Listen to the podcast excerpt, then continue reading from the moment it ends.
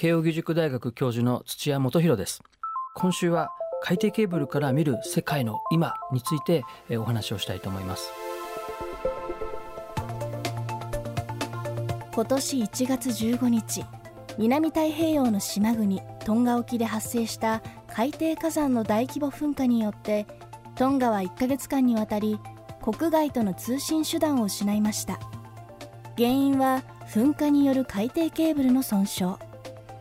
トンガと世界をつなぐ海底ケーブルは1本しかないためこれが切断されたことで通信ができなくなってしまったのだといいます。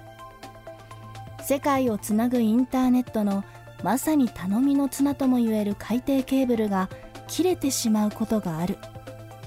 トンガと同じ島国で国際通信の99%を海底ケーブルに頼っている日本は大丈夫なのかと心配になってしまいますが実は海底ケーブルの切断は珍しいことではないのだといいます。依頼授業2時間目。テーマはケーブル切断のリスクと冗長性。海底ケーブルというのはもうほぼ日常的に切れてます、まあ、世界的に見るとですね2週間に1遍ぐらい切れてるんじゃないかというふうに言われてます。でもう大きな理由はこの漁網とですね怒りアンカーなんですね。でこう海底ケーブルがあるところっていうのはあその地元の漁協ですね、えー、漁業組合に、えー、お願いをしてここでは海底ケーブルが入っているので漁業やらないでくださいというふうにお願いをするわけです。でそういったところはまあ守ってくれるところは守ってくれるわけですけどもでも逆にそこは他の人たちがやらないから魚が残ってるわけですね。でそうすると抜け駆けしたいって思う人たちがいてこう底引き網をガリガリガリガリやってしまう、まあ、そこでこう切れてしまうってことがあります。特にこの中国船、えー、韓国船による被害というのはもうかなり、えー、深刻な問題なんですね。海底ケーブルは今はもう本当に重要なインフラになってますから、まあ、冗長性っていうふうに言ってますけれども1本が切れても他のルートを通るように設計してあるわけですね。インターネットっていうのはもともとやっぱりそういう発想で作られていて、まあ、これもまあ都市伝説的な話ですけれども核兵器核戦争が起きても生き残るネットワークを作ろうということで作っていたわけです。でそうするとあの必ずここを通らなきゃいけないっていうルートをなるべく作らないようにするわけですね。えー、こっちがダメになったらこっちを通そうっていうような形で、えー、やっていきます。えー、有名な事例はあの東日本大震災の時3.11の時ですけれどもあの時には千葉沖茨城沖でたくさんの海底ケーブルが切れてしまったんですね、えー、1本のケーブルも複数箇所で切れるということがあって非常に大変な状況になったわけです。ですがあの時我々はその家族や友人の安否確認をする時にですねもう携帯電話はほとんどつながらなくなってしまったんですけども、まあ、Twitter とか Facebook とかいろんな SNS を使って連絡を取ることができたわけですね。でそれはその切れたケーブルを流れていた通信のトラフィックをですねこう関西の方に誘導していってその関西方面からアメリカの方に、えー、トラフィックを流していくということをやったわけですね。でもしこれ日本全部の海底ケーブルが一斉に切れてたらもう我々全く情報的に孤立した状態だったと思いますけども、まあ、そのトラフィックを迂回させるということをやったのでなんとかつながったということなんですね。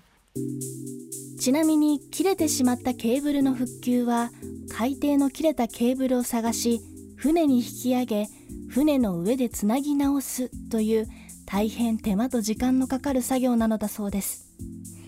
そのため海底ケーブルはできるだけ地震や海底火山などのリスクを避けるように敷かれているのですが今海底をめぐってはそれとは別のリスクも出てきているといいます。この海底の状況がどうなってるかっていうのはこの海底ケーブルを敷設する時にとても重要な要素なんですね。なので通信事業者っていうのは一生懸命その海底の状況っていうのを調べてます。ところがですね今大きな変化が生まれてきています。それは海底資源の探査なんですね。つまり海底のさらにその土の中ですよね。そこにいろんな資源が埋まってるということが分かってきたのでそれを探査する人たちがたくさん出てきてですね、えー、その人たちがもう海底ケーブルがどこにあるかなんて全く気にせずにその調査をしてしまうんですね。海底を掘削し始めちゃうわけですね。穴を掘り始めてしまう。でそこにたまたま海底ケーブルがあったりするとブチッと切れてしまうことになるのであの非常に今その海底ケーブル事業者とその海底資源の探査をする人たちの間で緊張感が高まってますね。海底ケーブルがどこにあるかということは海図というのがあります。チャートって言いますけれどもその海図に大体のことっていうのはこう書いてあるわけですね。ただそれはもう海底探査をする人たちからするとですねそれはあなたたち通信事業者が勝手にその海底に置いたものでしょうと。それは後悔ですよ。そこはみんなが使う権利があるんじゃないですか？ということになるわけですね。でこれは2つの団体がありまして、えー、海底ケーブルの国際的な保護を検討している委員会、えー、ICPC と言ってます。国際海底ケーブル保護委員会っていうんですね。でもう一つは ISA といってですね、これは海底探査をやる人たちのですね、まあ、ある種の業界団体みたいなものなんですね。で、この ISA と ICPC が今もうバチバチバチバチやってるんです。でこれ面白い話がありまして、えー、2019年の1月にですね実はトンガの海底ケーブルというのは切れたことがあります。この時にですねこの ISA の人たちがたまたまなんですがトンガで会議をやってたんですね。で ISA の人たちは海底ケーブルなんてどうでもいいじゃないかというふうに思ってたわけですけどもその会議をやってる時にこう海底ケーブルが船のアンカーで切れてしまったんです。でそうすると ISA の人たちはですね自分の本社と連絡を取りたいとかですね家族と連絡を取りたいって言った時に全く取れなくなっちゃったんですね。で彼らはああ海底ケーブルって重要だなってようやく気づいたっていう話がありまして、まあ、そこからこう ISA と ICPC は比較的穏やかにですね海底ケーブルの保護に向けて話し合いをし始めたというふうに聞いてます。未来授業。今週の講師は慶應義塾大学教授の土屋元博さん。今日のテーマはケーブル切断のリスクと冗長性でした。明日も土屋元博さんの授業をお送りします。